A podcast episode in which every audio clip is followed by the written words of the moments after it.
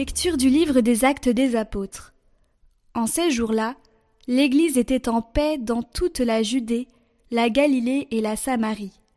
Elle se construisait et elle marchait dans la crainte du Seigneur. Réconfortée par l'Esprit Saint, elle se multipliait. Or, il arriva que Pierre, parcourant tout le pays, se rendit aussi chez les fidèles habitant l'eau. Il y trouva un homme du nom d'Énéas, alité depuis huit ans parce qu'il était paralysé. Pierre lui dit Énéas, Jésus-Christ te guérit, lève-toi et fais ton lit toi-même. Et aussitôt il se leva. Alors tous les habitants de l'eau et de la plaine de Saron purent le voir, et ils se convertirent en se tournant vers le Seigneur. Il y avait aussi à Jaffa une femme disciple du Seigneur, nommée Tabitha ce qui se traduit Dorcas, c'est-à-dire gazelle. Elle était riche des bonnes œuvres et des aumônes qu'elle faisait. Or, il arriva en ces jours-là qu'elle tomba malade et qu'elle mourut. Après la toilette funèbre, on la déposa dans la chambre haute. Comme l'eau est près de Jaffa, les disciples apprenant que Pierre s'y trouvait, lui envoyèrent deux hommes avec cet appel. Viens chez nous sans tarder. Pierre se mit en route avec eux. À son arrivée, on le fit monter à la chambre haute. Toutes les veuves, en larmes, s'approchèrent de lui. Elles lui montraient les tuniques et les manteaux confectionnés par Dorcas, quand celle-ci était avec elle. Pierre mit tout le monde dehors, il se mit à genoux et pria. Puis il se tourna vers le corps et il dit Tabitha, lève-toi. Elle ouvrit les yeux, et voyant Pierre, elle se redressa et s'assit. Pierre, lui donnant la main, la fit lever. Puis il appela les fidèles et les veuves et la leur présenta vivante. La chose fut connue dans toute la ville de Jaffa, et beaucoup crurent au Seigneur.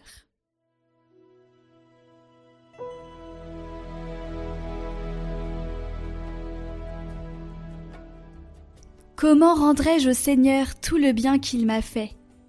Comment rendrai-je au Seigneur tout le bien qu'il m'a fait? J'élèverai la coupe du salut j'invoquerai le nom du Seigneur. Je tiendrai mes promesses au Seigneur, oui, devant tout son peuple. Il en coûte au Seigneur de voir mourir les siens. Ne suis-je pas, Seigneur, ton serviteur, moi dont tu brisas les chaînes? Je t'offrirai le sacrifice d'action de grâce, j'invoquerai le nom du Seigneur.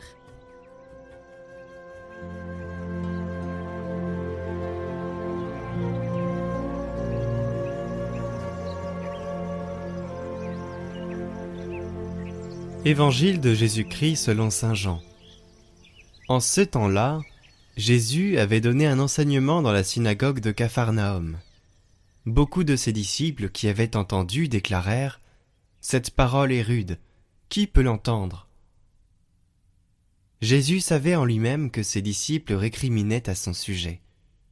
Il leur dit Cela vous scandalise Et quand vous verrez le Fils de l'homme monter là où il était auparavant c'est l'esprit qui fait vivre.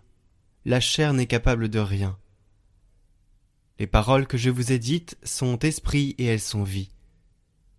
Mais il y en a parmi vous qui ne croient pas.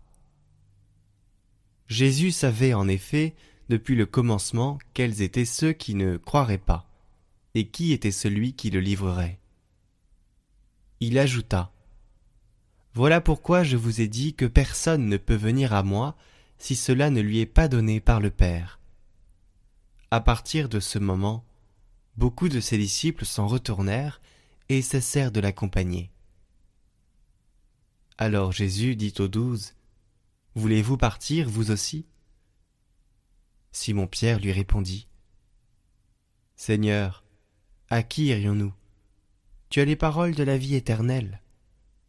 Quant à nous, nous croyons et nous savons que tu es le Saint de Dieu.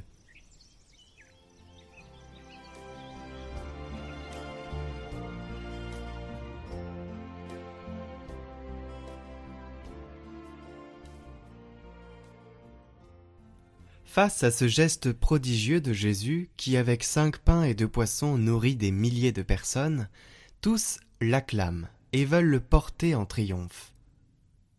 le faire roi.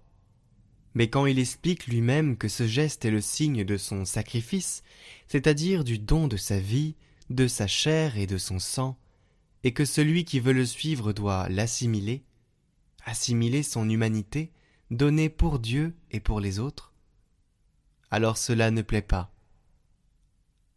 Ce Jésus nous met en crise. Nous devons d'ailleurs nous préoccuper s'il ne nous met pas en crise, car nous avons peut-être édulcoré son message.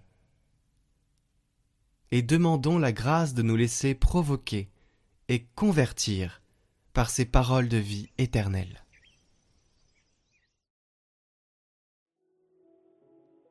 Trinité éternelle, océan sans fond, pouvez-vous me donner davantage que de vous donner vous-même?